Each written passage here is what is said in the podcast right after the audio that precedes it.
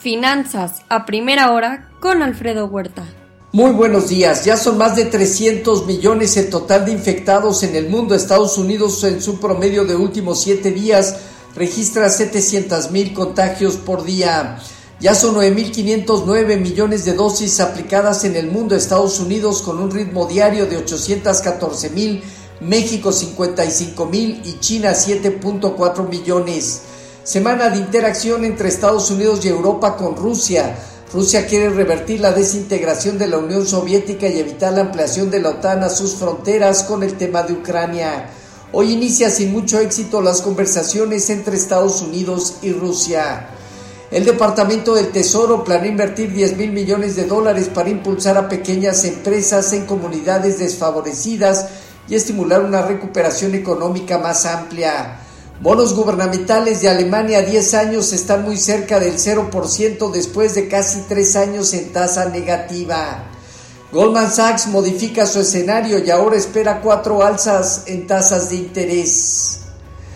La inflación, el aumento en tasas de interés y la Reserva Federal podrían mantener la volatilidad de mercados accionarios. Además, estará iniciando esta semana los reportes al cuarto trimestre JP Morgan Chase BlackRock, Citigroup, Wells Fargo, Delta, entre otros. A la creación de empleos de diciembre de Estados Unidos de 199 mil plazas por debajo de lo esperado, se tienen que sumar empleos ajustados al alza de octubre y noviembre pasado por 141 mil, lo que muestra un dato global de 340 mil y una tasa de desempleo al 3.9%, lo que refuerza la presión de la Fed para iniciar aumento en tasas de interés en marzo próximo.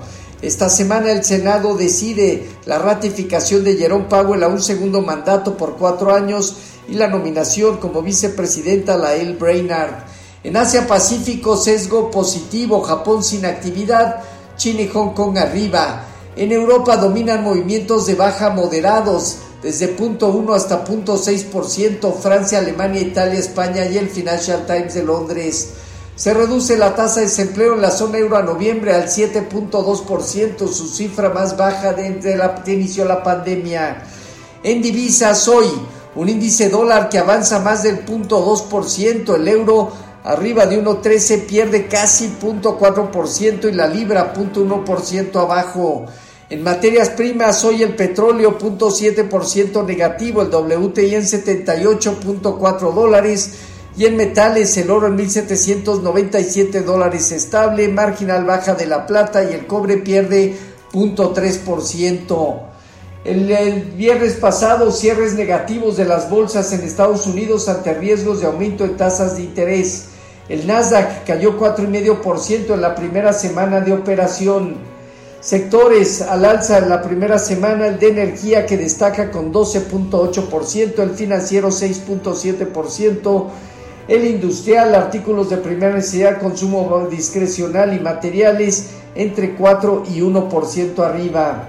El Dow Jones inicia a partir de los 36.231 eh, unidades, dejando en 36.800 puntos una fuerte resistencia. El Nasdaq en 14.935 puntos buscaría su móvil de 200 días en 14.685 unidades y el Standard Poor's en 4.677 unidades. También valida fuerte techo a partir de 4.830 puntos. El rendimiento del bono a 10 años se colocó casi 5 puntos base arriba en 1.77. Hoy el informativo anda rondando cerca de 1.77. Con respecto a nuestros eh, mercados, eh, tipo de cambio terminó en 20.36 a la venta, lo cual significó 0.7% de apreciación. Bajo las condiciones actuales, mientras no supere niveles de 20.65 en cierre, seguirá fortaleciendo una zona baja estimada entre 20.50 y 20.30.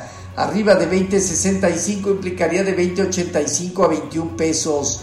Fondeo diario, papel ornamental en 5.48 y bancario en 5.60, latea 28 días en 5.72.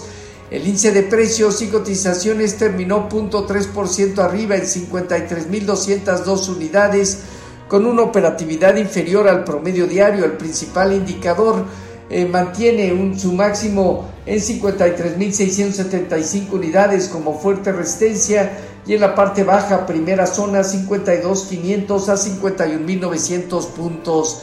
Tasa riesgo país de México aumentó a 215 puntos. La Secretaría de Hacienda y Crédito Público concluye el refinanciamiento de deuda de Pemex a corto plazo, mejorando su perfil de deuda y redujo deuda por 3.200 millones de dólares. Suman más de 300 vuelos cancelados por Aeroméxico, Viva Aerobús y Volaris por aumento de contagios COVID. Este día emisión de bonos a 3-6 meses, inventarios mayoristas. En la semana el testimonio ante un panel del Senado por Jerome Powell, el mismo Senado revisa la nominación de Jerome Powell eh, para su segundo mandato al frente de la Fed y a Leal Brainard como vicepresidenta. Esta semana datos de inflación al consumidor, al productor, el Beige Book, ventas al menudeo, producción industrial, sentimiento de la Universidad de Michigan y precios de exportación e importación en México Tendremos en un momento consumo privado, inversión fija bruta y los datos de producción industrial el día de mañana. Futuros presentan movimientos del 1% abajo, el Nasdaq 0.5%, el Standard Poor's 0.3% abajo, el Dow Jones tipo de cambio 20.39 a la venta, 3 centavos al alza, el 0.1%. Así, finanzas a primera hora con lo más relevante hasta el momento.